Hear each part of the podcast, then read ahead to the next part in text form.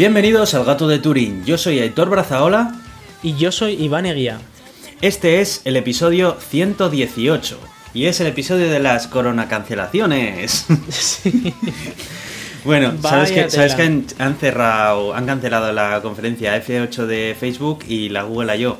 Sí, sí, sí, la de Facebook no la había oído, pero la de Google I.O. lo, lo tenía presente. Eh, tampoco es que le solemos dar tanta, tanta importancia al Google I.O. aquí en este podcast, pero es verdad que otros años sí que hemos hablado un poco de ello, hemos mencionado alguna cosa, y bueno, pues este año eh, no.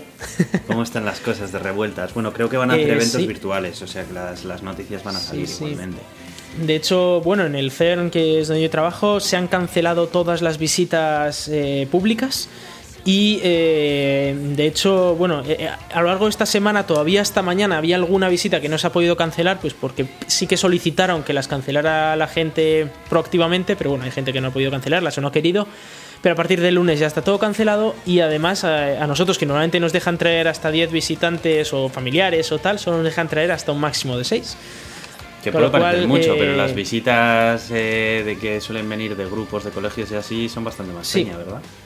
Sí, son cientos de personas todos los días. Entonces, claro, al final se, se junta mucha gente.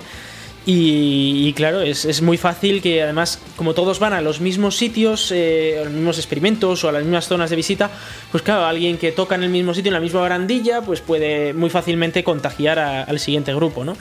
Entonces, pues han decidido, pues por cuestiones de seguridad, pararlo todo. Además, también hay que proteger el trabajo principal que se hace en el CERN, que las visitas están muy bien, pero eh, nosotros los trabajadores tenemos que trabajar en el CERN, entonces si, si nos contagiamos, pues no vamos a poder trabajar, al menos durante unas semanas, ¿no? Eh, y, y que además sería pues un foco de, de virus importante, ¿no? Y bueno, nos han pedido que, que reduzcamos el uso de los restaurantes en horas puntas, que, que- bueno, que, que eso, que nos han habilitado el teletrabajo también. eh, Han redoblado los esfuerzos, eh, la, la empresa concesionaria de los restaurantes del CERN han redoblado los esfuerzos por hacer todavía la comida peor y más cara, para que la gente no vaya. Están dando lo no, mejor de sí mismos. Eh, la, la verdad es que como ya no, no, como, no como allí ya, como en casa, pues no, tampoco te sé decir si se ha mejorado mucho la comida. eh, Ah, haces bien, haces bien. Sí, sí, la verdad es que ha sido algo bastante, bastante mejora, porque es un poquito cara la comida y, y a ver. No merece que la es pena. eh, no, no merece la pena, a ver, lo que estás gastando no, no merece la pena, porque por tres veces menos comes muchísimo mejor en casa. Eso es. A, na- a nada que te prepares cualquier cosa mm, rápida, o sea, es que no hace falta. Sí, sí, un filete con patatas, ¿eh? O sea, eso mismo. Que, que el filete con patatas está considerado de los, de los, pa- de los eh, platos caros en el restaurante, que cuesta algo así como eh, 12, 12 euros o algo así eh, al, al cambio, ¿no? 12, 15 euros. Y eso por el filete con patatas, ¿eh? O sea, no penséis que vais a recibir también una barra de pan y, y Uy, un, uy, una barra de y pan, un dice. postre y un primer plato o alguna Creo cosa de esas que y una la botellita no de Coca-Cola o algo. puntos No, no, no, del solo eso, ¿vale? Solo el filete con unas patatas y te dejan coger eh, una rebanadita de pan, bueno, hasta tres máximo, pero eh, y luego cómo era, era ah, y, y una ensalada si solo coges patatas y no coges patatas y otra cosa.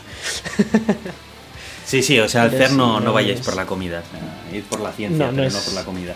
Sí, efectivamente, la, la comida no es que sea lo más allá. También es verdad que los restaurantes de la zona son mucho más caros, entonces, bueno, pues al final, no sé, en vez, en vez de pagar 40 euros, puedes pagar 15 en el CERN y, y comer eso, o ya comer bien y pagar pues esos 30 o 40 euros, que no es tan raro, ¿no? Pero bueno. Si se oyen ruidos es que está viendo un huracán ahora mismo fuera de mi casa, casi, casi, ¿vale? Y está agitando las persianas y, en fin. Así que, Pues así que eso. Oye, ¿hemos tenido algún comentario que quieres comentar Sí, eh, de algún oyente, me, no? me ha hecho gracia un comentario de Fluconazoy que decía, eh, a cuenta de la semana pasada, bueno, de hace dos semanas, ¿no? Que comentábamos que los Decenio habían venido aquí a, ver al el CERN y tal, y comentaba que estaba muy bien que invitemos al CERN a divulgadores científicos, pero que molaría muchísimo hacer una especie de cena de los idiotas, invitando a magufos y conspiranoicos que hablan chorradas al respecto. Y, y la verdad es que no estoy de acuerdo, porque eh, el problema que tiene esto es que, eh, claro, nosotros, esto que he comentado, ¿no? La cena de los idiotas, es que realmente no son idiotas, es que se hace mucho negocio y hay magufos, ¿no? De estos o conspiranoicos que son muy inteligentes, que saben lo que, que lo que dicen es mentira, pero que consiguen muchas visitas y que consiguen mucho dinero a cambio de dar mala información, de, de decir mentiras de estas, ¿no? Eh, ya hablamos en su día Iker Jiménez, ¿no? Eh, de, estas tonterías que, se dicen en el programa de Cuarto Milenio, saca mucho dinero. Entonces, eh, a pesar de que eso, pues esté científicamente demostrado que la inmensa mayoría de esas cosas son falsas y las otras están mal contadas o lo que sea, o hay muchos sesgos ahí, pues se gana mucho dinero. Entonces, si los trajéramos al CERN, sería una oportunidad para ellos para eh, sacar un programa diciendo hemos estado en el CERN y hemos visto todo esto que estábamos diciendo o no nos han dejado ver no sé cuál o tal. Entonces eh, me parece que sería muy contraproductivo y les daríamos eh, voz a gente que realmente no merece la pena ¿no? Que, la tenga porque están intentando conseguir beneficio propio a través de la ignorancia y, de la falta de información que tienen el resto de, el resto de personas, ¿no? aquellos que, que los siguen o los, los escuchan. Con lo cual, pues eh, yo, soy de los partidarios de que no, que, si invitas a alguien es alguien que, va a ser o con un sentido crítico o que vaya a informar claramente bien de lo que se va a hablar, de lo que se hace en el CERN o de lo que tal. Yo estoy de acuerdo, la verdad, porque creo que, a ver, al CERN tú puedes ir cuando quieras, no hace falta que te inviten, eso punto uno. Entonces, si quieren ir, nadie se lo va a impedir. Y luego, el hecho de, de el hecho de invitar a alguien a ir al CERN, si se puede decir invitar, eh, pues hombre, yo creo que es para sacar algo productivo de todo esto, ¿no? Eh, invitar a un grupo de personas simplemente para, pues no sé, para reírte de ellas o tal, o sea, creo que no aporta nada a nadie. Entonces, bueno, sin más, hmm. más allá de que, a ver, que, que, igual eh, nuestro oyente lo ha puesto por hacer la broma, ¿eh? Que Puede ser también, simplemente, que, no, no, estamos diciendo. no te estamos diciendo a ti, oyente, que no has escrito esto, nada, pero.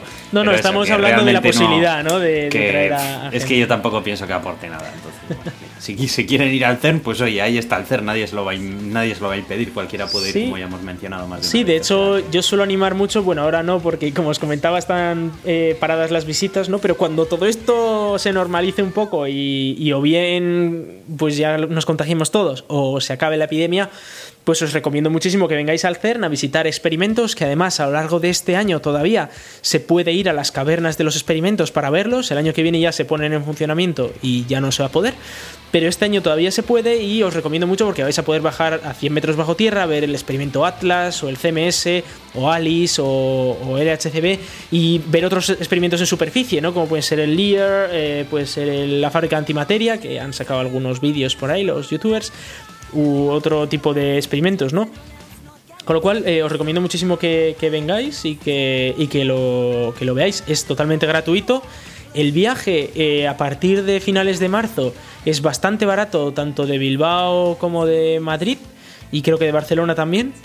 Obviamente Semana Santa pues será más caro, ¿no? Pero, pero estamos hablando de, de, de, fines de semana normales, por ejemplo, porque hay vuelos directos desde muchas de estas capitales españolas, con lo cual os recomiendo muchísimo venir a ver porque se puede hacer una ida y vuelta por menos de 120 euros por persona en algunos casos, o incluso menos.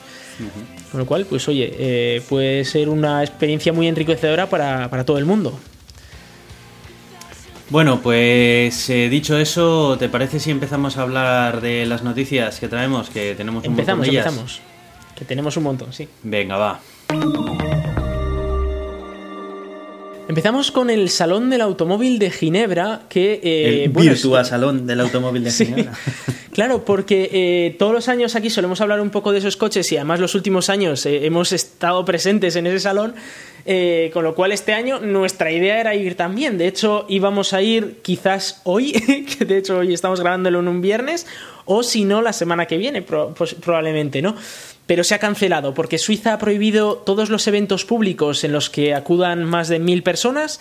Eso significa que la, liga de hockey se ha cancelado, eh, los partidos de fútbol se juegan a, puerta cerrada, etcétera. Todo se ha retrasado a al menos el 15 de, marzo y puede que más allá para intentar evitar contagios. Todo esto fue porque de repente empezaron a aparecer muchos casos por aquí en, Suiza y en los pueblos cercanos a Ginebra. Y pues sí que hubo un poco de miedo de que esto pudiera ir a más. Por suerte, al menos por la zona de Ginebra, ya parece que están parando los, los contagios nuevos, aunque es verdad que en otras zonas como en Zúrich, con las eh, zonas más cercanas a Italia, pues sigue habiendo contagios, pero por aquí estamos un poco más a salvo.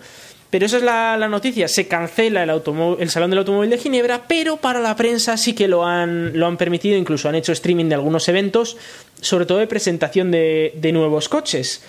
Eh, bueno, vamos a hablar un poco de, sobre todo de los coches eléctricos, que nos suele gustar mucho hablar aquí, de qué novedades ha habido en este salón del, automóvil virtual, ¿no? Como tú comentabas, y de qué cosas, pues, siguen siendo, pues, estas cosas de que, sí, ya, ya, mañana tal haré yo, sí, y eso, ¿no? Entonces, eh, sí, bueno, hay mucho concept, mucho concept que luego no va a ningún sitio al final, y bueno, eh, luego hay algunas ideas que están un poco más aterrizadas, pero, pero bueno, el mm. Salón del Automóvil de Ginebra, pues ya sabemos que, hay muchas cosas que igual nunca llegan a, a verse. Sí.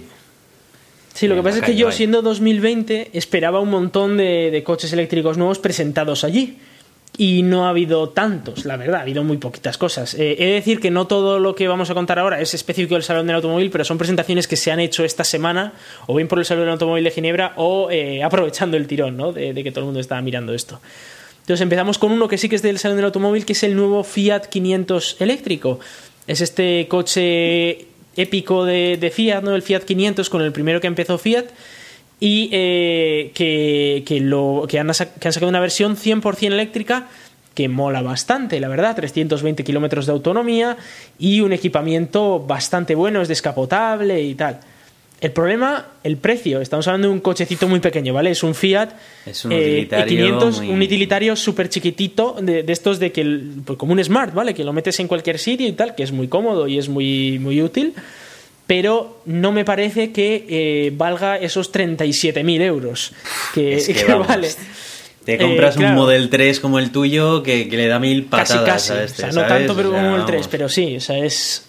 Estamos hablando de que está, eh, está al nivel de, coches como BMW, de, de, coches como Audi, Volkswagen, mucho más grandes, con muchísima más amplitud, porque hay que recordar que estos son cuatro plazas, pero son tres puertas, es decir, que que para entrar a, los asientos de atrás tienes que bajar el asiento del copiloto y tal, que a ver, que no tiene nada de malo, pero es pequeñito, es, es muy mono y tal, pero es muy pequeñito, ¿no? Entonces, pues eh, tampoco es que le vea yo tan, tan así. Sí que es verdad que le han puesto una pantalla muy chula, unos faros LED muy chulos y tal, pero es que 37.000 euros son muchos euros, a mí me parece. Que, joder, es que son muchos euros por el coche que es. Que vale, que está muy bien por dentro y todo lo que quieras, pero Sí, es un buen coche, pero... Es que yo no, no, no veo el cliente objetivo de este coche, ¿sabes? De este modelo de coche.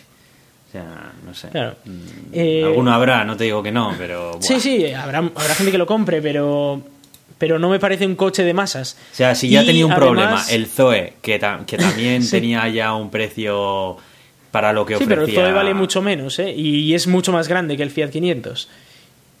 ¿Mucho más grande? Bueno, mucho más grande, no, pero más grande, sí un poco más. ¿sí? Sí, y bueno, el, eh, el Zoe vale mucho menos, eso sí. Eh, en cualquier caso, sí que es verdad que ha dicho Fiat Chrysler que sacaban este coche básicamente porque les estaban obligando desde Europa para cumplir las... ¿En serio?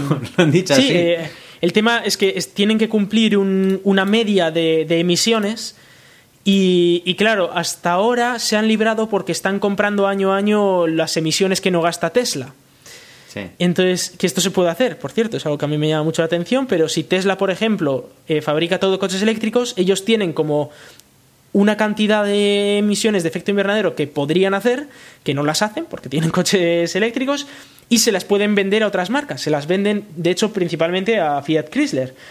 Eh, hay que recordar que Fiat Chrysler ha pagado 2.000 millones de dólares a Tesla para poder, eh, para poder emitir más CO2 y, óxidos de nitrógeno. Y aparte ha sacado este coche carísimo también pues para cumplir un poco con eso y que las multas sean más bajas.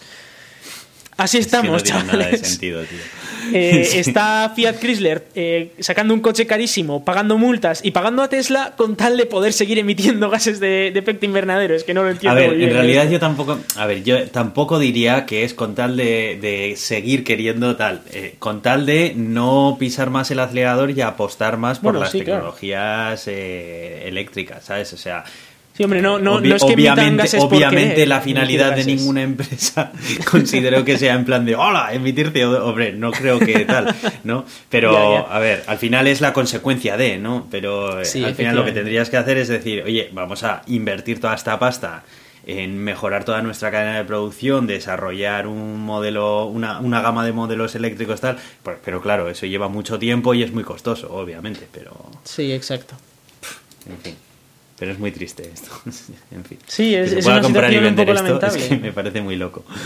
sí, lo, lo, bueno es para Tesla que está diciendo que, claro, que ahora les está todo el mundo. Bueno, está Fiat pagando una pasta y, y oye, que, que, se está financiando Fiat a Tesla. no, claro, Tesla encantada, ¿sabes qué te va a decir? Sí, sí, tú dame, dame.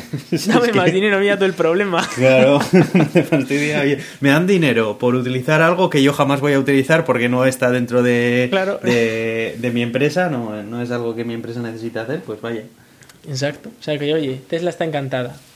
Los que sí que parece que están invirtiendo mucho en coches eléctricos es General Motors. General Motors sacó en su día un Bolt con V, que era un híbrido enchufable de estos. Eh, no tuvo mucha acogida y sacaron luego el Bolt con B, que este sí que ya era eléctrico y eh, bueno, sí que se vendió un poco y tal, pero el tema es que valía lo mismo que un Tesla Model 3 y a ver, era un cochecito pequeñito, tal, bueno, que no era un coche muy allá y no era muy lujoso. Entonces, pues hombre, por ese precio te puedes comprar un coche mucho más lujoso. Y ahora ya han venido y han presentado 12 coches eléctricos. También esto es entre comillas, ¿vale? Porque eh, solo han mostrado uno. Entonces, han presentado 12 a la prensa, pero les han prohibido a la prensa hacer fotos y han prometido que no son prototipos, sino que son coches reales, aunque no los han podido conducir ni, ni no los han arrancado ni nada. Entonces... Pero, a ver, ¿qué sentido tiene enseñarle a un grupo de periodistas que su labor es divulgar información, cosas que no pueden divulgar? Claro, o sea, lo que les han dado es la información de lo que es cada uno y sí que han podido ver los coches para poder informar sobre ellos, pero sin fotos. es un poco raro, ¿vale? Solo han podido sacar fotos del nuevo Volt, que, sí que es verdad que eh, pues parece que tiene un poco más de estilo, parece que mola un poco más, un poco más de tecnología, eh, y ya, tampoco han dicho precios. Eh, y están hablando de que, claro, de que estos coches, aunque ya están preparados, pues que igual tardan hasta 2025 para sacarlos, ¿vale? De hecho, el primer modelo salía en 2020, pero el resto irán saliendo de aquí a 2025. Con lo cual, eh, bueno, eh, felicidades eh, General Motors, está bien que se invierta en esto porque están hablando de que han presentado un nuevo Hammer, han presentado en marcas como Chevrolet, Cadillac, GMC y Buick y, bueno, eh, pues eso, que van a sacar un Hammer nuevo, un Cadillac nuevo, tal, eléctricos y así. De hecho, van a hacer el Hammer más grande de, de la historia, lo van a hacer eléctrico, parece ser pues muy bien, no a entrar en las calles de, Europa. Así que van a vender tres. En, Estados Unidos venderán muchos, pero en Europa no van a vender ni uno, porque aquí ya estamos, aquí cuando me acuerdo que salió el Model 3, estaban todos los estadounidenses en plan de sí, enano, sí, enano, y yo estaba en plan de midiendo mi garaje, en plan de uy, me entra de, milagro aquí. Pues imagínate si me construyen el Hammer más grande de la historia, que no son pequeños los Hammers, ojo, eh. No sé, yo creo que igual también muchas marcas se centran en sacar coches grandes eléctricos porque a lo mejor es más fácil eh, garantizar una autonomía grande porque te cabe una batería muy grande, ¿no? También, sí, sí, sí, claro. Es eh, más fácil de meter ahí una batería mucho más grande. Claro. Eh, y como pues mucha gente no está invirtiendo en baterías, pues eh, eso es lo que es lo que es, toca. Es, lo más fácil de eh, es lo más fácil para rentabilizar la tecnología de baterías actual sin desarrollar nuevas tecnologías que permitan miniaturizarla, vaya. Sí, exacto. mucha gente pues no quiere invertir mucho en tecnología futuro, sino que quiere amortizar la actual y, y bueno, es un poco lo que, lo que hay. Pero es una pena porque precisamente en Europa no es el tipo de vehículo que se demanda. Claro, claro. Eh, lo están haciendo para el mercado estadounidense. Eh, en Europa, pues eh, veremos a ver qué es lo que sale. De hecho, vamos a hablar de ahora mismo un fabricante europeo, pues que aquí históricamente en el podcast yo me he metido un poco con ellos, justificadamente. Y vamos a hablar del Volkswagen ID4, que Volkswagen presentó esta marca ID, ¿no? Que, sacaron, bueno, presentaron el ID3 el año pasado, parece que va a salir este año, aunque ya están hablando de que igual no tienen baterías. Y de hecho, Audi, que es del mismo grupo, ya está diciendo que para el e-tron han tenido que parar la producción porque no hay baterías.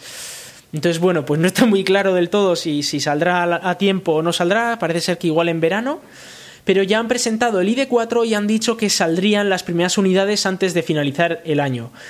Eh, el ID4 este, pues es un bueno, un sub de estos, ¿no? Que, ahora se lleva mucho, un coche así como muy grandote. Eh, sí, un todoterreno urbano, Un todoterreno urbano de estos, sí. Eh, un, coche grandote del que han presentado alguna foto conceptual, pero del que todavía pues no tenemos imágenes del coche Mira, ni yo, nada.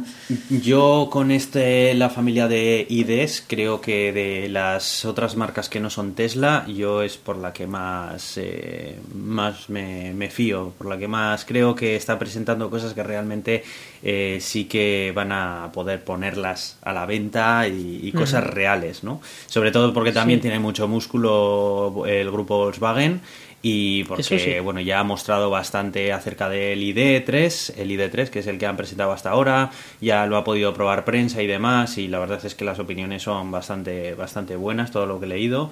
Y bueno, a ver, el, el precio no es una locura, pero moviéndonos dentro de lo que se está vendiendo en coches eléctricos y los precios que se están moviendo, no me parece tampoco un disparate, ¿sabes? O sea, no yo estoy bastante la verdad es que soy muy optimista con toda esta gama de hmm. ID que está, que está promoviendo Volkswagen. Tengo ganas de empezar a verlos por las calles. Sí.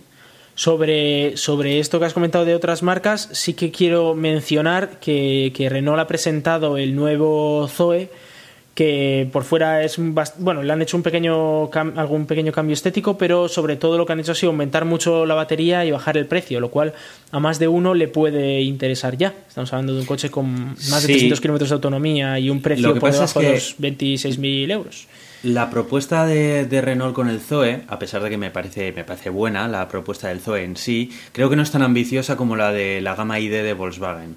Eh, mientras que Renault eh, se sigue centrando en una pequeña parte de su gama que la quiere tener eléctrica, en este caso con el Zoe y poquito más. En Volkswagen están planteando de cara muy a futuro una gama entera de coches ID que más adelante vaya a ser la posible sustituta de, de, la gama entera, ¿no? Entonces me parece que la apuesta y además toda la, la carne que está poniendo en el asador Volkswagen creo que es mucha, creo que es mucho más que lo que ha puesto Renault hasta ahora. Por otro lado, Renault ahora mismo tiene un coche que puedes comprar ahora mismo en la tienda y Volkswagen no, ¿no? Pero bueno, creo que son propuestas con, con, un, con un alcance muy diferente entre sí. Sí, eso es. Eh, Renault se ha centrado en mejorar muchísimo su tecnología con un solo modelo eh, es verdad que ese modelo ahora es muy, muy bueno y muy competitivo. Eh, hmm. Está muy bien de precio y muy bien de, características y todo. Pero es verdad que solo es uno. ¿no? Eh, también hay otras marcas que están haciendo cosas parecidas. Peugeot, por ejemplo, tiene el Peugeot 208 eléctrico y va a presentar ahora un 3008 dentro de poco. Entonces, es verdad que este, que este coche de, Peugeot pues está bastante, bastante bien también. O sea que aquellos que estéis pensando en comprar coches eléctricos, echad un vistazo a todas estas marcas que os estamos contando, ¿no? Eh, Peugeot, eh, Renault, eh, Volkswagen también está sacando ahora el ID3, el ID4 en el futuro. Kia también tiene su, coche eléctrico, Hyundai tiene un par de coches eléctricos muy buenos. Y, y bueno, echad un vistazo porque igual alguno de esos os, os puede interesar, ¿no? La verdad que el 108 este está bastante chulo, ¿eh? Yo creo que también puede ser una muy buena opción. el 208, ojo, 208. El 208 y el 108 que, Lo que pasa es que el 108 todavía no lo han presentado, el eléctrico. Se dice que ah, se va a presentar muy pronto, pero no es seguro De todas maneras, es que, ¿sabes lo que pasa con estos utilitarios eléctricos? Que todo depende del precio al que finalmente los vendan. Porque estos están muy bien pero nos pasa lo mismo que nos ha pasado con, con el Fiat 500, ¿no? Que dices, jo, el coche está muy bien porque es el típico coche eh, pues que lo compras con la idea de la economía un poco en mente también, aparte de la ecología, ¿no? De decir, jo, mira, un coche pequeño, práctico, que apenas me, me, consume y tal, ¿no? Pero claro, cuando te lo venden al precio de una berlina de alta gama, dices, uff. Sí, sí, cuesta amortizar el. claro, claro, es que. Entonces, todos estos coches a mí me gustan, creo que realmente es lo que necesita ahora mismo para que la tecnología eléctrica realmente despegue, pero hace falta que salgan a unos precios realmente competitivos, porque es que si no, eh, pues se quedan como meras anécdotas en el catálogo de las marcas, ¿sabes? Como en plan de, ay, sí, ¿te acuerdas aquel modelo que sacaron hace no sé qué? Que, ay, sí, no lo, no lo continuaron porque total, como vendieron cuatro, ¿sabes? Pues... y es una pena, joder, yo creo que, que, con, lo que se está invirtiendo, que, se quede en algo así, no mm. sé. Pues sí, eh, hablando de otras marcas que están invirtiendo un poquito en esto, eh, Volvo está presentando, bueno, está preparando un nuevo coche sin fecha, eh, aunque dice que, para 2025 quiere que la mitad de sus ventas sean 100% eléctricos y la otra mitad híbridos. Y dirían que este, bueno, se, se hay, hay, rumores de que lo presentarían el año que viene, ¿no? Sería un C40 también, un, un sub de estos, eh, grande, grandote, eh, basado en el único coche que tiene Volvo actualmente, el XC40 Recharge P8 este eh, que bueno, es un coche un poco así conceptual que, lo tiene solo porque obliga a Europa a tener un modelo eléctrico, pero no es para vender. Entonces, pues basado en este sí que quieren sacar un coche ya más, más eh, potente, ¿no? Eh, Fiat está hablando también de, aparte del 500e que hemos hablado hace nada, de sacar un 120 que sería como un 500 estos, pero de bajo coste eh, bueno, de momento sí que se han presentado algunos conceptos y tal, pero eh, bueno, no, no, queda muy claro de cuándo se, se, espera que esto, que esto salga adelante. Eh, hablando de, de, otras, pues Honda, que ya tienen ellos un coche que era bastante llamativo además, porque era así como un poco retro, pero medio nuevo, no sé, era como raro. Sí. Sí, eh, sí. han dicho que van a sacar el segundo en 2022. Así que, bueno, pues es otro a tener en cuenta, ¿no? Eh, por supuesto, también estamos hablando de que existen estos coches pequeñitos, ¿no? Como el Seat Mii o el Smart eléctrico o todos estos. Buah, pero qué feo, ¿no? Es este que sale, el granate este que sale abajo en el artículo. El, el granate que sale, el de, el de Honda, dices. Ah, sí, el de Honda. Bueno, esa es una de las sí, una de las posibilidades de que se habla, pero no me gusta nada la rueda de atrás, el guardabarras así por encima, me recuerda a los coches antiguos, ¿sabes? Al Citroën ZX y ahí coches de esos, uf. No me es un poco raro, la verdad, sí. Qué, qué, feo, me parece. Y eso, como te toque cambiar la rueda, va a ser complicado también. Uf, qué feo, no sé, no me gusta. Y la cosa esta retro que han hecho, que se hacen de chorradas y que saquen un coche normal, eléctrico y... Es que, eso está es lo que muy bien. Me, molesta, que, que, sacan un coche eléctrico como, ojo, que tenemos aquí una movida súper rara que si, si te va el rollo la compras. es como, no, no, si es que un coche eléctrico es un coche, que, que no hace falta aquí hacer una cosa rara. Coches para raros no, por favor. O sea, a ver, queremos coches normales, pero eléctricos, ¿va? Sí, eso es un coche sin mal. Eh, eh, lo que pasa es que, claro, no, no, lo vamos a hacer, no vaya a ser que, la gente lo compre y... sí, y no tengamos el mismo margen de beneficio y tal, ¿no? Claro, es que, joder, tío. Es, que se, se, nota... Hay veces que, que, parece que lo hacen así, ¿sabes? En mm. fin. Pues Renault también va, a lanzar, eh, estábamos hablando ¿no? de que solo tenía un modelo eléctrico, pues parece que va a lanzar un modelo deportivo para allá por 2022. O sea que bueno, ahora se está convirtiendo en en 2020 sale todo, en, en 2022 sale todo, más o menos se está convirtiendo así. Eh, bueno, aquí el, el, render que han hecho en este artículo es un Zoe, pero un poco más deportivo, ¿vale? Con cara de eh, malo. Con cara de malo, exacto. Eh, pero bueno, veremos a ver qué es lo que presenta. Pero bueno, estos son también pues un poco rumores que se han salido a cuenta de, de esta de, toda esta gente que está hablando ahora de coches esta, estas semanas. Y eh, Dacia sí que va a traer un coche que ya existe en China, pero lo va a traer a, a España.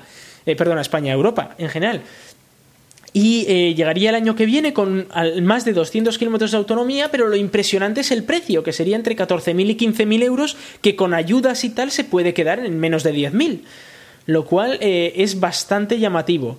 Eso sí puede romper el mercado.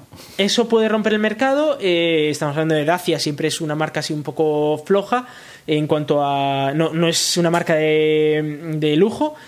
Y, claro, para mucha gente que no quiere ningún lujo, que simplemente quiere un coche para que le lleve de un sitio a otro, pues puede ser muy, muy útil. Es verdad que ya ha dicho Renault, ¿no? Dacia Renault, que es este grupo, ha dicho que para traer la Europa de China van a tener que mejorar un poquito la seguridad.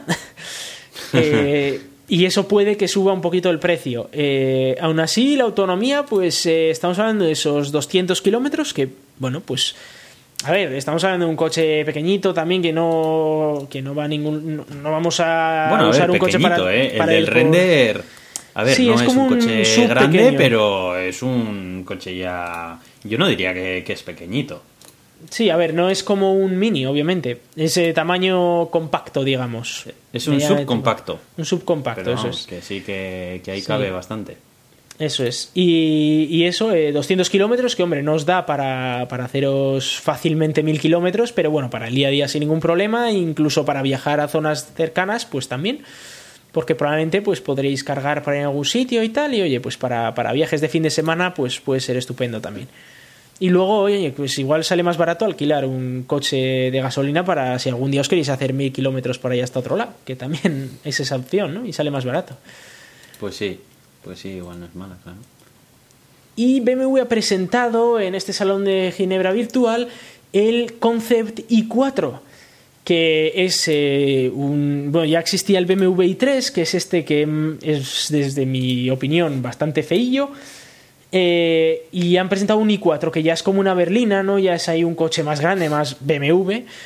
Eh, pero que bueno, sigue siendo un concepto, con lo cual, bueno, ellos han dicho que no cambiará muchísimo el, coche en la producción. De hecho, lo que han dicho que no cambiará mucho, sobre todo, es ese pantallón que le han puesto. Es una pantalla que cubre prácticamente toda la parte delantera del de, eh, conductor y del centro, de la consola central. Eh, y, bueno, tiene ahí, parece ser que todos los controles del coche en esta pantalla, ¿no? Excepto algunas cosas que tiene cerca de, las marchas. No sé, me, ha llamado la atención, no sé tú qué opinas, Aitor. También parece que tiene una cristalera me por parece, Me parece una macarrada de alguien con muchísimo dinero pero fea, además hortera, no me gusta nada. Y además esta, esta, parrilla que le han cogido, la típica clásica de BMW, que ya no saben ni qué hacer con ella, no saben ni por dónde estirarla ya para hacerla más grande todavía.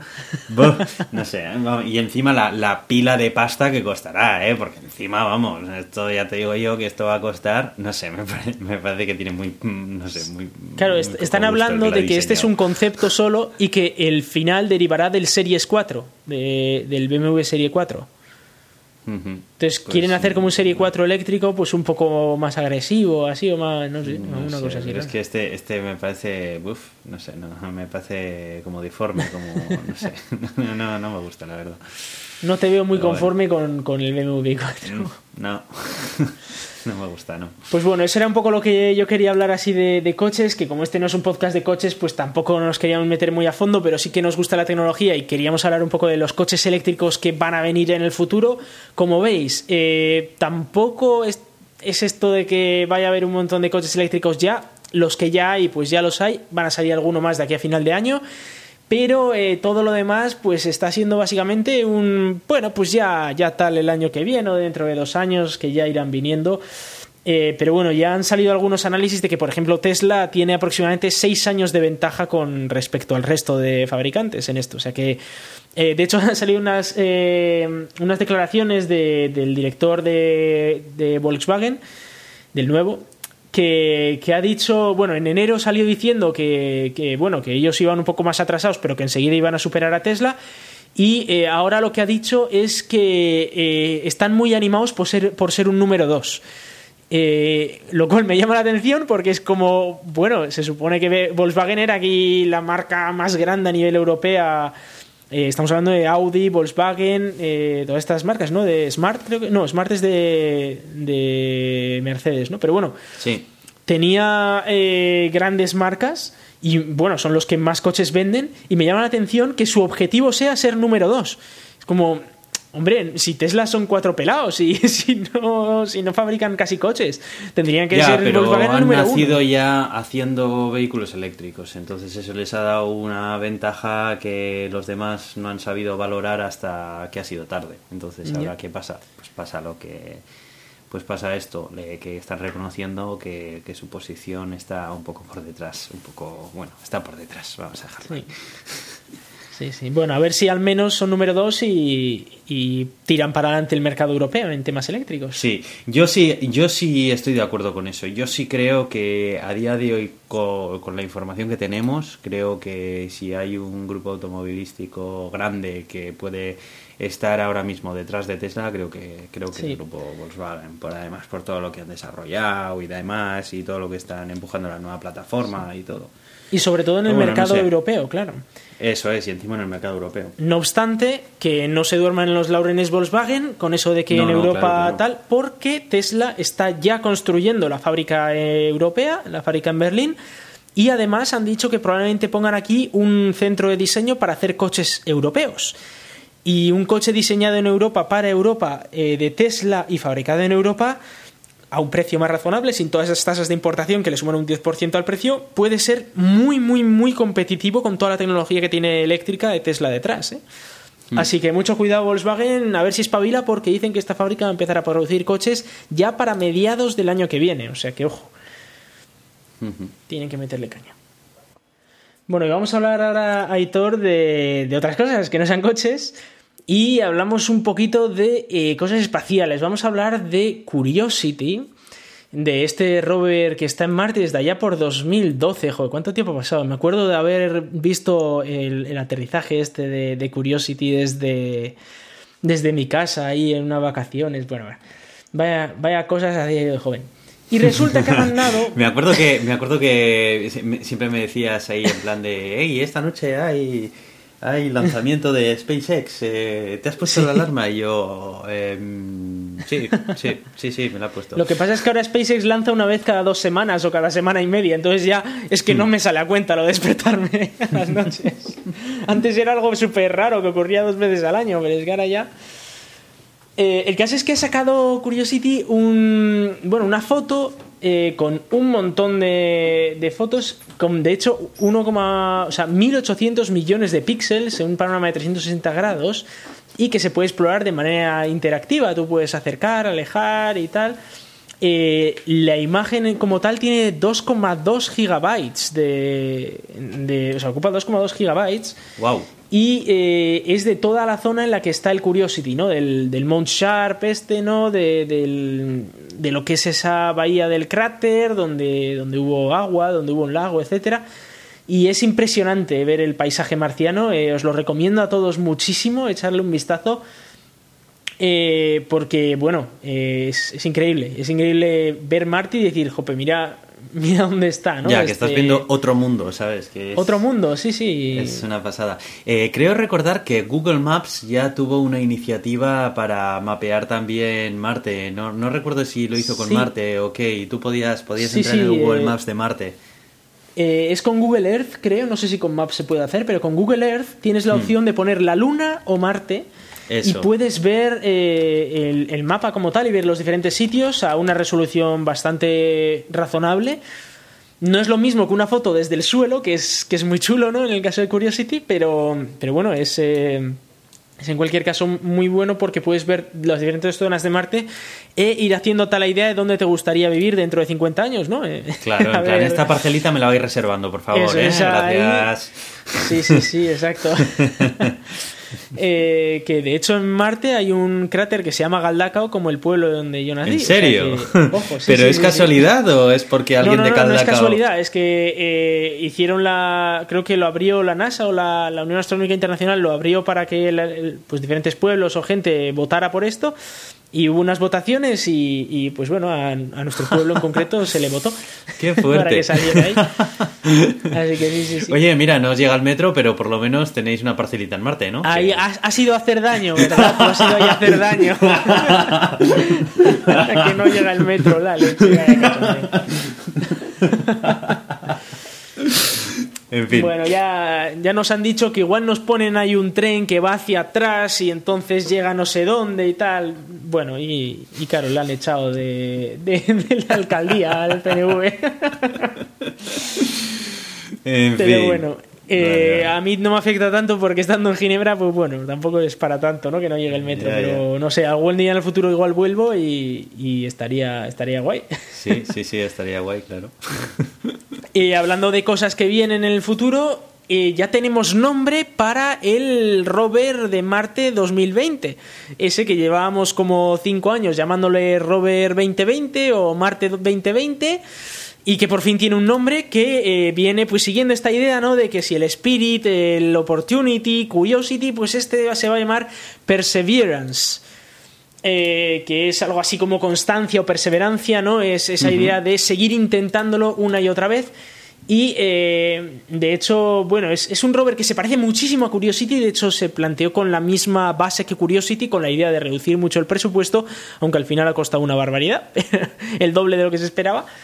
Pero eh, sí que es verdad que va a tener una cámara mucho mejor, eh, unas ruedas mejores. En vez de hacer eh, 10 kilómetros en año y medio, se cree que va a hacer 15, con lo cual mucho más. Y sobre todo va a poder hacer muchos más análisis de los que hacía Curiosity porque es mucho más rápido haciendo análisis. Además, este rover tiene como eh, novedad que va a empezar a coger trozos de roca, metiéndolos como en unos tubitos y luego dejándolos allá por, por, por Marte, en unos tubitos. Y tú dices, ¿esto para qué? Como eso te iba a decir, o sea, los coge de Marte y los deja allí. Y los deja allí, eso es. La idea es que eh, Europa, junto con, la, junto con la NASA, va a lanzar eh, dentro de dos años, si no me equivoco, otro rover al mismo sitio que, que este, que este per Perseverance y eh, va a recoger todos esos botecitos que ha dejado el, el, Perseverance y luego va a lanzar un pequeño cohetillo con todos esos tubitos a la órbita marciana donde allí en teoría debería haber una sonda que va a recoger esos tubitos y los va a traer a la Tierra. O sea que la idea es que este será el primer robot que va a empezar a hacer cosas para traer tubitos de, Marte, tubitos de rocas de Marte. Estos tubitos, a ver, estamos hablando de un tubito de un centímetro de ancho y de 5 centímetros de largo, o sea que tampoco es que sea aquí una panacea, pero eh, creo que va a recoger algo así como 20 o 40 tubitos, con lo cual, pues bueno, pues va a poder mandar... Eh, un montón de tubitos a la Tierra que se espera que lleguen en 2031. De hecho, hay ahí como una pequeña carrera especial de a ver, espacial a ver quién llega antes, si los tubos marcianos, de, o sea, si los tubos chinos o los tubos estadounidenses, porque China también quiere traer muestras para eh, 2031. Uh -huh. Así que bueno, pues veremos a ver quién de los dos eh, llega antes. Por lo demás, bueno, es un rover muy parecido al Curiosity, tiene un generador de radioisótopos para generar calor y electricidad. Y eh, como curiosidad, va a tener un pequeño experimento que va a intentar generar oxígeno del CO2 marciano. Que eso serviría en el futuro tanto para hacer el oxígeno que necesitan las naves espaciales como para generar oxígeno para los humanos, uh -huh. lo cual estaría muy guay. Y además, como novedad, este rover lleva un helipuerto encima. Y no lleva Anda. solo un helipuerto, lleva el helicóptero también. Eh, de hecho, cuando la NASA lo bueno, cuando, cuando la administración estadounidense lo propuso, los científicos dijeron, pero estáis locos, que esto va a volar y se va a estrellar contra el rover y a la mierda la misión, ¿vale? Pero eh, claro, no, no, era, no pedían opinión y dijeron, no, esto queda muy bien en el currículum de Trump, con lo cual va a llevar eh, el, el dron. O sea, y ya está, y va a llevar un helicóptero. Así que la NASA se las ha ingeniado para que lleve un helicóptero, aunque no les hacía mucha gracia porque era muy peligroso para el resto de la misión. Claro, tú allí mandas dos mil millones de dólares en una misión y resulta que, que luego se le estrella un helicóptero encima, pues hombre, eh, no queda muy bonito. Sí, Pero no bueno, ya está todo preparado y se va a lanzar este verano. Que este verano tenemos Marte muy cerquita en oposición. De hecho, va a ser una oportunidad muy chula para verlo con telescopios. Bueno, no sé si es este verano o es dentro de unos meses después. Pero, pero, va a estar más cerca, con lo cual las misiones a Marte, que ocurre esto cada dos años, pues van a ser mucho más sencillas. Uh -huh. Y pues allá va a ir y llegaría a, allá por febrero de 2021. Eh, es decir, dentro de un año desde ahora. Eh, así que bueno, vamos a estar muy atentos, lo vamos a contar todo desde aquí y por supuesto, allá el día de aterrizaje van a ser esos 7 minutos de terror, que son esos minutos en los que con un retraso de 14 minutos en la señal, eh, tarda en aterrizar 7 minutos y tiene que primero entrar ¿no? Eh, contra toda esa, todas esas ondas de choque que, alientan muchísimo eh, la nave eh, o ese escudo térmico, luego separarse del escudo térmico, sacar el paracaídas eh, ir con paracaídas y justo al final separarse de, de, todo el escudo trasero y aterrizar con retrocohetes, lo cual eh, va a ser impresionante. Y además justo en el último momento pues deja caer una, una especie de grúa, un skate crane que se llama, ¿no? Eh, una, una, grúa lo, lo, deja caer. Lo cual pues es parecido a como, bueno, igual a como lo hizo Curiosity, aunque ha habido alguna modificación para reducir la cantidad de polvo y tal que se acumula pero que nos va a tener en vilo porque esos siete minutos ocurrirán antes de que nos llegue a nosotros la señal de que han empezado. Con lo cual, pues va a ser ahí esa tensión que ya tuvimos con Curiosity que os contaremos también en el podcast. Como curiosidad, utiliza también la misma fuente de letra que la NASA de Gusano. Sí, exacto. ha habido mucha gente que se ha dado cuenta, sí. Eh, decían algunos que esperemos que no sea mal presagio porque en los 80 la NASA con Marte pues no, no se llevó muy bien, hubo unos cuantos estrellatos.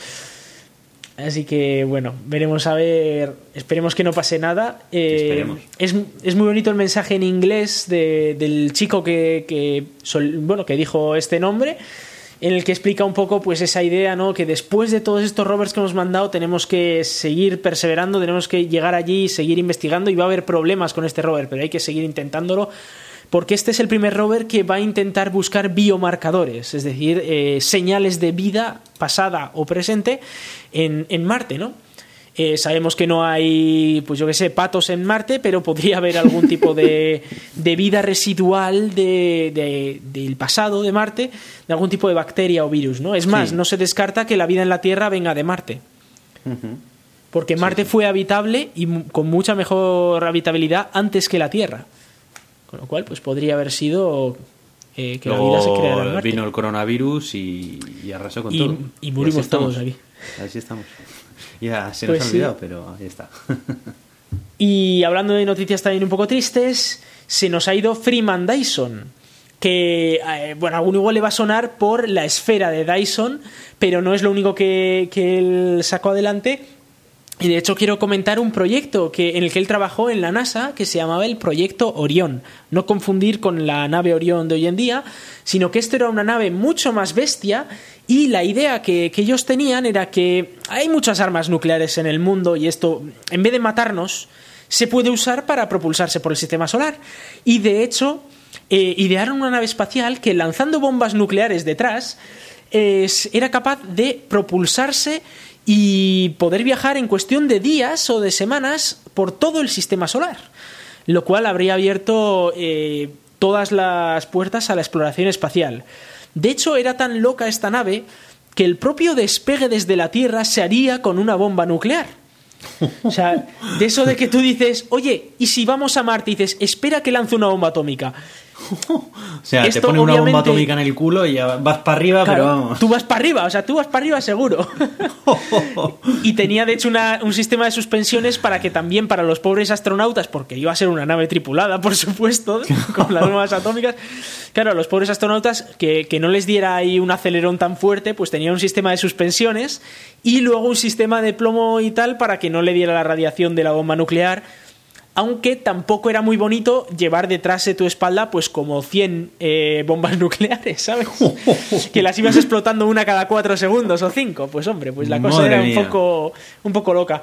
Llegó un punto en el que dijeron que eh, no, se iba, no se iban a explotar bombas nucleares en el suelo, ¿vale?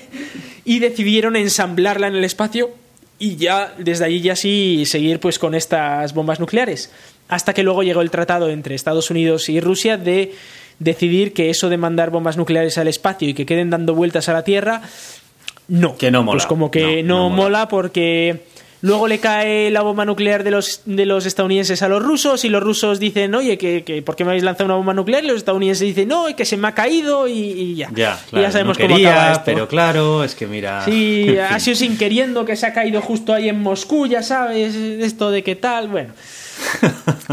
Entonces, pues al final se canceló el proyecto. Además de eso, eh, vamos a hablar de esa esfera de Dyson famosa. Eh, Dyson lo que ideó fue eh, que, claro, él pensó en civilizaciones futuras o en civilizaciones muy avanzadas y dijo, claro, nosotros, según vamos avanzando, necesitamos más y más energía. Llega un punto en el que toda la energía que puedes obtener en la Tierra no es suficiente, con lo cual tienes que obtener energía del Sol. Y llega un punto que necesitas eh, obtener tanta energía del Sol que la única opción que tienes es encapsular el Sol en una esfera, en una esfera que esté obteniendo mm, un montón de, energía del Sol y transmitiéndola a la Tierra, pues yo que sé, con un rayo láser o como fuera. Esto es lo que se llama una esfera de Dyson y se han intentado buscar en nuestra galaxia estrellas que estuvieran envueltas en una envoltura de una esfera de Dyson y no se han encontrado ninguna. Eh, se pueden encontrar porque tendrían una, un brillo infrarrojo muy, muy característico, digamos. Y en cambio en, visible pues no verían mucho, no, no, emitirían mucho. Pero no parece que hay ninguna civilización tan avanzada como para construir eso en la Vía Láctea. También no ¿eh? esto es pensar muy a lo grande. Yo no sé ni siquiera si una civilización que esté realmente tan avanzada necesita hacer esto. Ya, quién sabe. Quizás una civilización tan avanzada pues puede hacer otras medidas para conseguir energía, ¿no? Sí. Podría ser. Eh, eh, también habló de modificar genéticamente un árbol para que no necesitara oxígeno, de manera que pudiera salir adelante en un asteroide, por ejemplo, sin aire y pudiera generarse pues eh, como árboles en medio del espacio que se autoalimentaran con el sol. Además, como les daría el sol todo el rato, pues podrían tener energía casi limitada y crecer un montón. Y sin gravedad, pues podrían crecer incluso más. Mm, ¿Este señor escribía novelas de ciencia ficción? Eh, pues no, porque él lo que hacía era hacer ideas teóricas, era físico y matemático, pero luego sí que es verdad que muchas de estas cosas se han usado en, novelas de ciencia ficción y de hecho en el artículo de Daniel Marín que os, enlazado, que os enlazamos os pone unas cuantas novelas que os podéis leer sobre este tipo de, locuras, ¿no? De que, bueno, no es que eran locuras, él veía que físicamente era posible y él lo proponía como quizás algo que podría ocurrir. Eh, le molaban mucho estas ideas eh, muy grandiosas y muy espectaculares que podían ser físicamente viables, ¿no? Lo cual, pues oye, eh, es bastante chulo. Sí que él pues pensó mucho en estas civilizaciones que podían ser muy avanzadas y nos regaló pues estas ideas que hoy en día, pues de vez en cuando cuando hay algún descubrimiento raro siempre se dice, oye, ¿y si es una esfera de Dyson o cosas así, no? Pero bueno, siempre la solución suele ser más sencilla que esa, pero oye, siempre es bonito tenerlo en mente. Pues sí, pues sí, curioso, curioso personaje, la verdad. Eh, bueno, yo voy a continuar un poco la tónica que estabas llevando tú acerca de temas del espacio y voy a mencionar que el proyecto SETI at Home de búsqueda de vida extraterrestre pues se suspende después de prácticamente 20 años. SETI at Home es ese proyecto de computación distribuida que cualquiera se podía instalar en su ordenador y prestar parte de la potencia de cómputo de sus equipos de escritorio a el procesamiento de los datos que recogía pues esta organización de búsqueda de vida extraterrestre, ¿no? Em, esto además es un proyecto que yo recuerdo durante la universidad haber hecho un trabajo acerca de ello y haberlo presentado a mis compañeros de, en la universidad en su momento, ¿no? Porque, bueno, pues al final desde el punto de vista de lo que a nosotros nos toca eh, en la informática, pues, pues es un ejemplo bastante importante de cómo se puede realizar este tipo de computación, que después ha sido la misma que ha utilizado también el CERN, el CERN con su, eh, con su grid que tiene para procesar toda la información de los eh, detectores que tiene. Es una grandísima cantidad de información que ni siquiera eh, el CERN tiene la suficiente capacidad de cómputo como para poder procesarla y eh, pues se ha dicho, oye, ¿por qué no? Podemos utilizar pues todas las máquinas que tenemos repartidas a lo largo del globo para colaborar. Otras universidades y, Efectivamente, de, eh, universidades y demás para colaborar y procesar esta información. Bueno, pues eh, una pena, una pena. A ver, una pena a ver, realmente nunca ha arrojado ningún resultado que diera positivo en nada. Sí que es verdad que hace un ¿Hubo tiempo... algún pues, candidato por ahí. Eso es, hubo un candidato y tal, pero nada, al final se, se vio que realmente no, no era nada. Y me, me, da más pena desde el punto de vista de la nostalgia, ¿no? De, sí, a mí me da mucha nostalgia esto, sí. Eso es, o sea, SETI at Home yo creo que ha sido el ejemplo que siempre se ponía cuando uno hablaba de computación distribuida eh, por definición, ¿no? O sea, era el ejemplo de computación distribuida que es SETI at Home, lo primero que te venía a la cabeza y después te venía el CERN. ¿no? Entonces... Yo, yo me acuerdo que yo lo tenía en casa, yo los, de pequeño pues lo, lo ponía en casa ya a funcionar y tal, y, y bueno, incluso me monté algún servidorcillo que lo hacía todo el rato ahí. Y digo, a ver si descubrimos bien inteligente, ¿no? Eh, eh, tenía mucho que ver con la película Contact, ¿no? Porque lo que hacía era eh, con grandes observatorios, como por ejemplo el de Arecibo, que es el de la película Contact, pues es, bueno, uno de los que sale en la película Contact, pues adquirían ondas de radio de zonas aleatorias en el cielo y luego lo que hacían era procesarlas para ver si había algún tipo de patrón en esas ondas de radio y no eran aleatorias. Claro. Eh, claro, lo que pasa es que a veces vemos patrones donde no existen. Eso es lo que ocurrió en el Sí. caso en el que hubo un- una señal candidata, luego se siguió intentando buscar en el mismo sitio, pero no había nada. Claro. Entonces, eh, claro, esto a mí me da muchas ganas porque después de haber visto Contact decías, jope, imagínate que una de estas encontramos algo, efectivamente una señal de radio y tal, pero ya han salido estudios en, las en la última década, sobre todo, que mostraban que eh, con la tecnología que tenemos a día de hoy para escuchar, no podemos oír prácticamente nada. Eh, tendrían que estar muy muy cerca y emitir muy muy fuerte o emitir algo directamente hacia nosotros. Eh, se ha visto que parece ser que nadie emite directamente hacia nosotros o están muy lejos. Eh, para detectarlo con nuestra tecnología, así que no tenía sentido seguir buscando algo que sabíamos que no íbamos a encontrar. Esperaremos y quizás en unos 100 años tengamos la tecnología como para ya escuchar muchísimo más potentemente y quizás ponernos otra vez a escuchar, ¿no? Y crear otro SETI at home dentro de 100 años, que además los ordenadores que tendremos serán mucho más potentes todos. si no se acaba la sí, civilización, pues claro. Sí, pues sí, eso espero, eso espero. Así que nada, ahí queda esa noticia y bueno, pues bye bye SETI at Home, eh, estuvo bien mientras duró. Bueno, voy a cambiar un poco el tercio y voy a, voy a hablar un poco más de videojuegos, ¿no? Y concretamente de mi videojuego favorito por excelencia con el que empecé a eh, mi relación con la informática y estoy hablando de Doom. Doom, el videojuego de matar demonios que lleva existiendo en PC desde hace tiempos inmemoriales. Ya, Bueno, en PC que ya recientemente. está, lo puedes poner en un reloj y todo. Y lo puedes Efectivamente, y además es el, la broma, la, la broma de siempre, ¿no? De esto corre Doom o no, en una tostadora han conseguido ejecutar Doom y de todo, bueno, en fin. Bueno, recientemente hicieron un reboot del Doom original y ahora van a sacar la secuela de ese reboot, que por supuesto yo la tengo reservada y, y la voy a disfrutar. Y una de las cosas buenas que traía Doom con ese reboot fue eh, la renovación del motor gráfico que utiliza ID Software, que es la empresa desarrolladora de este videojuego, y ha sido un antes y un después. Y de Tech, eh, la versión 7, que es la que estrena este videojuego, eh, Doom Eternal, pues una de las características que trae es que es tal la optimización que han realizado en este motor que es capaz en hardware adecuado de ejecutar el juego a 1000 frames por segundo. Esto es Wow. una bestialidad. Eh, ¿Hace falta? No, no hace falta, pero... Porque tú ves 23, o sea que 1000 Eh, pues como que no de- las ves. Desde luego que no hace falta, pero eh, es una demostración de la cantidad de la, opti- de, de la optimización que trae este motor, ¿no? En la calidad gráfica que eso se ha sí. conseguido en este videojuego y aún así poder ofrecer una tasa de refresco tan grande, pues la verdad es que es un logro técnico importante. Y que, bueno, que es lo de siempre, que si puede ir tres, o sea, tres veces más rápido, también lo puedes hacer de la misma velocidad, pero con tres veces más calidad. Efecti- efectivamente, entonces esto lo que te da es margen de maniobra para poder incrementar la calidad gráfica eh, sin que el usuario note pues, un perjuicio en la- el rendimiento del videojuego, ¿no?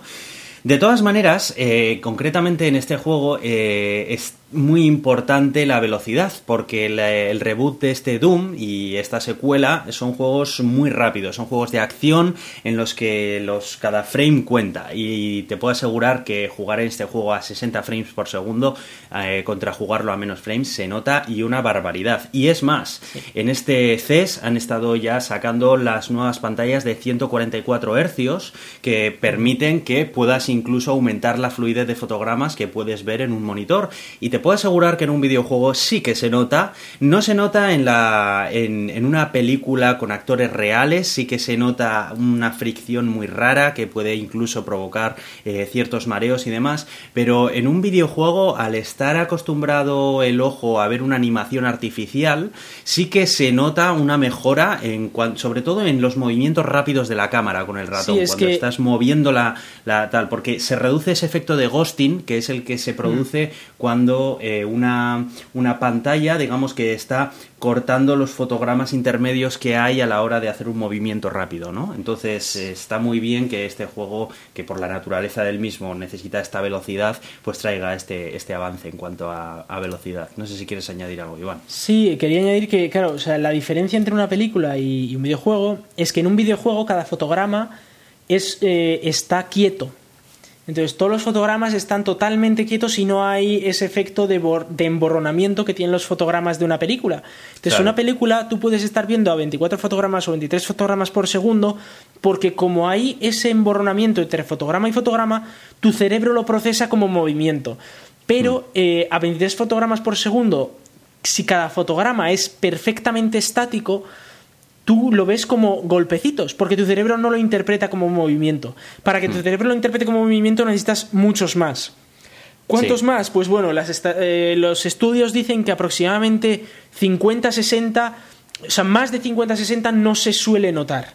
Eh, han hecho eh, hay gente que sí que lo puede notar, pero. Sí se nota, sí se nota y es fácilmente de ver. Hay vídeos en YouTube en los cuales puedes ver eh, pues un monitor puesto al lado de otro, uno de 60 de 60 hercios contra los nuevos de 144 hercios y en los barridos de cámara se nota una barbaridad eh, a la hora del el ghosting que hace. A ver, una barbaridad si los comparas uno al lado del otro, ¿vale? O sea, si estás delante de ellos, pues no te vas a dar cuenta, obviamente. Pero si los tienes para comparar, sí que se nota, ¿eh? En ese movimiento.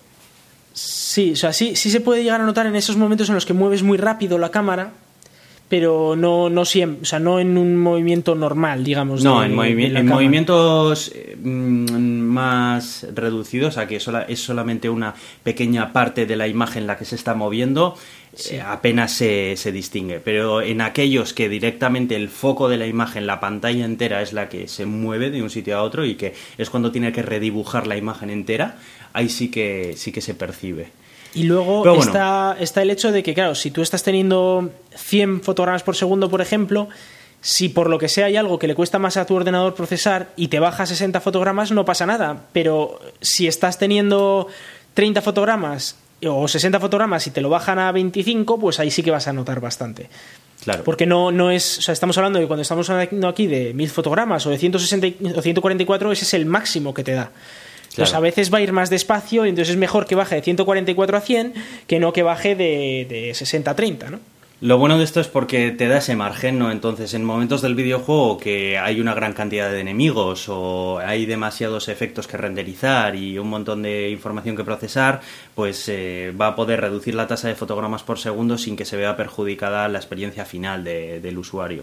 Es lo, lo bueno. Y, nada, bueno, pues eh, si alguno de vosotros estáis interesados, creo que sale ya para el 19 de, marzo. O sea que nada, si alguno también como yo es fan de Doom, pues que lo sepáis, que, que dentro de poco llega. Y bueno, eh, ya lo último que quería comentar es eh, una noticia de Twitter que, bueno, pues me ha llamado la atención porque es la red social que utilizo. Mm, podría decir que es la única red social que utilizo y el uso que hago de ella además es bastante limitado. cada vez menos, más que nada la utilizo más como fuente de información y entretenimiento que otras cosas. Y una de las novedades que trae es eh, lo que ya hemos visto en muchísimas otras, que es el tema este de publicar mm, pues tweets que van a desaparecer pues dentro de 24 horas o algo así, ¿no? Los famosos estados que se han estado copiando. Eso le van a, gustar mucho a los políticos, Aitor unas y otros. Claro, ¿qué pasa? En Twitter lo que ocurría era que tú tuiteabas algo y eso se quedaba ahí ad eternum. O sea, te podía venir alguien aquí eh, y, citarte en un tuit tuyo que lo habías puesto hace pues 1500 años, ¿no? De hecho, a, nuestro presidente actual creo que ya le gastaron más de una broma. A todos los presidentes creo que les ha tocado. eso es. ¿no? Entonces... Bueno, eh, ya no solamente yendo a, personalidades que les puede causar este tipo de, bromas y demás, ¿no? Yo también muchas veces me he encontrado en la cosa de querer publicar algo y decir, es que voy a publicar aquí algo y yo qué sé, más adelante me va a venir aquí cualquiera me va a contestar este tweet y qué pereza contestar a algo que dije yo hace no sé cuánto tiempo y que ahora resulta que, que a alguien le parece mal y coge y yo qué sé, porque últimamente Twitter está pues, pues en, ese, en ese plan, ¿no? Que vamos a contar que no sepamos. Así que bueno, yo mm, la verdad es que me parece que bueno pues que está bien. Eh, Twitter ya hoy en día no tiene nada que ver con el Twitter que fue antaño. Yo ya lo tengo asumido, ya me he olvidado de utilizar clientes de terceros y todo. Ya me he acostumbrado a utilizar el original y bueno, aunque todavía hay cosas que no me gustan, pues bueno, he asumido que es lo que hay y no se puede modificar. Y nada, pues esto de los, de los estados creo que, bueno, pues que va a estar bien. A lo mejor me animo a publicar más. Antes ya te digo que no publicaba nada porque muchas veces abría el botón de publicar tweet, empezaba a escribir algo, lo leía, decía, va, no, lo borraba, lo pensaba, tal, no sé qué, al final no hacía nada, ¿sabes? Bueno, pues a lo mejor con esto, yo qué sé, alguna chorrada se me ocurre publicar y, y le doy el botón. que bueno, sin más como, como curiosidad. Tú, Iván, ya no utilizas Twitter, ¿no? ¿O sí? Yo lo uso, nada, para de vez en cuando retuitear alguna cosa que me parece interesante, para hacer un poco publicidad de mi libro, o para, para el podcast, o, quién sabe, igual alguna vez para hablar de alguna noticia que me parece interesante, o para dar datos, por ejemplo, de mi coche, que voy a cumplir ahora un año con él y probablemente lo hablemos aquí en el próximo programa. Ah, eh, Pero, pero bueno, que tampoco lo uso mucho, lo uso sobre todo para informarme un poco, desinformarme, ¿no? Intentar buscar fuentes variadas, aunque nunca ocurre, porque siempre acabas viendo las fuentes de, los mismos. Pero, pero bueno, para intentar estar un poco al tanto de, alguna cosa. Pero tampoco, sobre todo porque es más rápido, ¿no? Eh, también eh, uso Reddit, por ejemplo. De hecho, uso probablemente más Reddit que, que Twitter para estar al tanto de cosas. Y y también pues los medios de información normales, periódicos y revistas online. Pero sí que es verdad que en su día lo usaba mucho, eh, me gustaba mucho quejarme. Sí. Pero, pero bueno. tu eh, Twitter fue, vamos.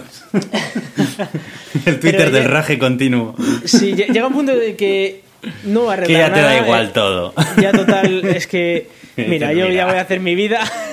Exacto. Y, como no tengo nada que arreglar, yo ya hago lo mejor que puedo por mi parte. Y, bueno, de vez en cuando, pues oye, yo aún así, en este podcast he llamado asesino al director de Volkswagen, o sea que tampoco me corto demasiado, ¿no? Eh, bueno, pero que, siempre, siempre lo, lo he usado un poco pues para eso, incluso a veces para temas más personales y no, no me parece quizás el sitio, ¿no? Hoy en día, es verdad que yo era muy jovencillo y hacía muchas tonterías. Ahora, pues, me estoy haciendo viejo, Aitor. Dentro de poco voy a tener la edad que tienes tú. Imagínate. ya, ya, ya, ya. Cuando te llegue el metro Galdacao, ¿eh? Pues, pues sí, eh, más o menos, yo creo. no sé yo, ¿eh? Bueno, pues nada, vamos a ir cerrando. vamos a ir cerrando este episodio que, ha estado bien, hemos hablado de un montón de cosas y, nada, recordando dónde nos podéis escuchar los martes a las 7 de la tarde en Euska Digital, en Radio Podcastellano, cuando aparezcamos por ahí. En Estenio también, que es la comunidad de ciencia creativa de la Cátedra de Cultura Científica de la Universidad del País Vasco. Y nos podéis mandar vuestros comentarios a elgatodeturin.gmail.com o en Twitter, en arroba elgato de Turing, Facebook y nos valoréis en iTunes, nos escucháis también en iVoox, en Spotify y en TuneIn. Yo soy Aitor, arroba cronosnhz en Twitter. Y yo soy Iván, arroba Razican en Twitter. Muchas gracias y hasta pronto.